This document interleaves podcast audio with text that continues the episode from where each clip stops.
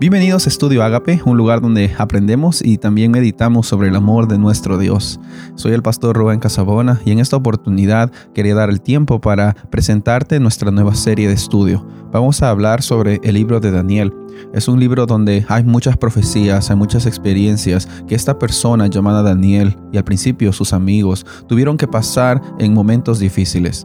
Y es que en momentos difíciles también es que Dios se manifiesta.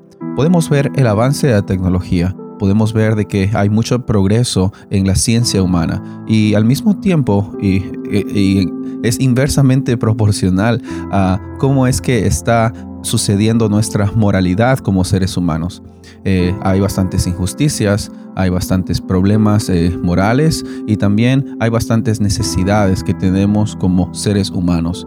Y mientras más el mundo avanza con la tecnología, también el mundo también decae con las situaciones que hemos mencionado. Pero frente a todo esto, en el libro de Daniel, nosotros vemos a un Dios que se preocupa tanto por nosotros, que nos eh, provee esperanza y la oportunidad de saber de que al final el reino de Dios va a prevalecer. Es mi deseo y mi oración de que en esta oportunidad, en estos tres meses que vamos a hablar sobre el libro de Daniel, nosotros encontremos a un Dios amoroso que está dispuesto a mostrarnos que Él tiene el control de la historia de esta humanidad. Muchas bendiciones para ti. Que Dios te acompañe.